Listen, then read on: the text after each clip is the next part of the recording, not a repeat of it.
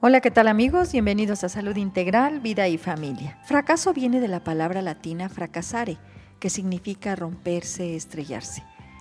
No existen los fracasos, solo lecciones que aprender, resultados no esperados.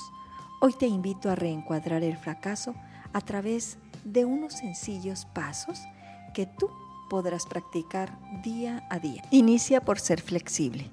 No olvides que esa rigidez te impide aceptar que para algo pasan las cosas. La flexibilidad es una arista de tu equilibrio personal. Eres un ser humano imperfecto que tiene aciertos y errores. Y está bien.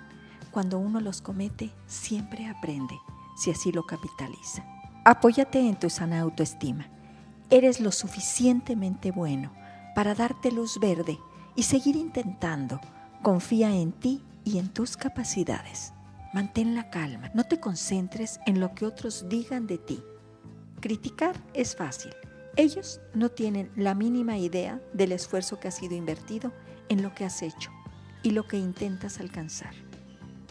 Controla tus pensamientos pesimistas. Salte de tu esfera negativa personal y acércate a gente a tu alrededor a la que le importas. Disfruta su compañía y aprende acerca de cómo otras personas lidian con sus fracasos, en vez de simplemente enfocarte en ti mismo. Aprende a tener sentido del humor.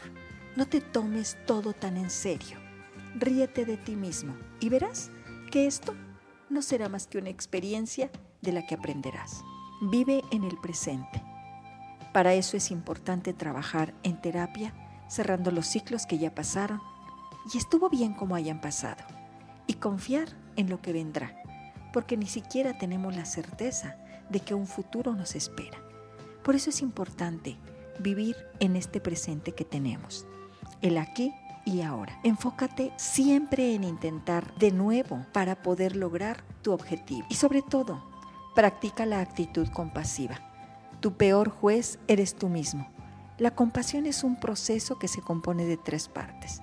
Y dite a ti mismo, siento lo que sientes, te comprendo y quiero ayudarte.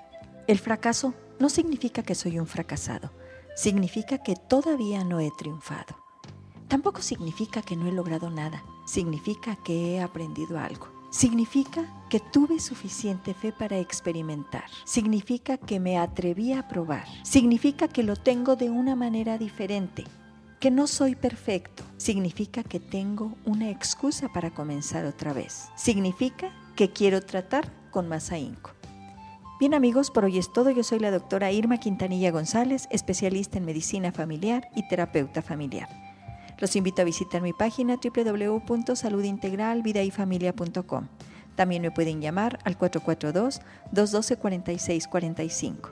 Que disfruten de una excelente semana en la que se den la oportunidad de renacer con más gloria como el ave fénix. Muchísimas gracias.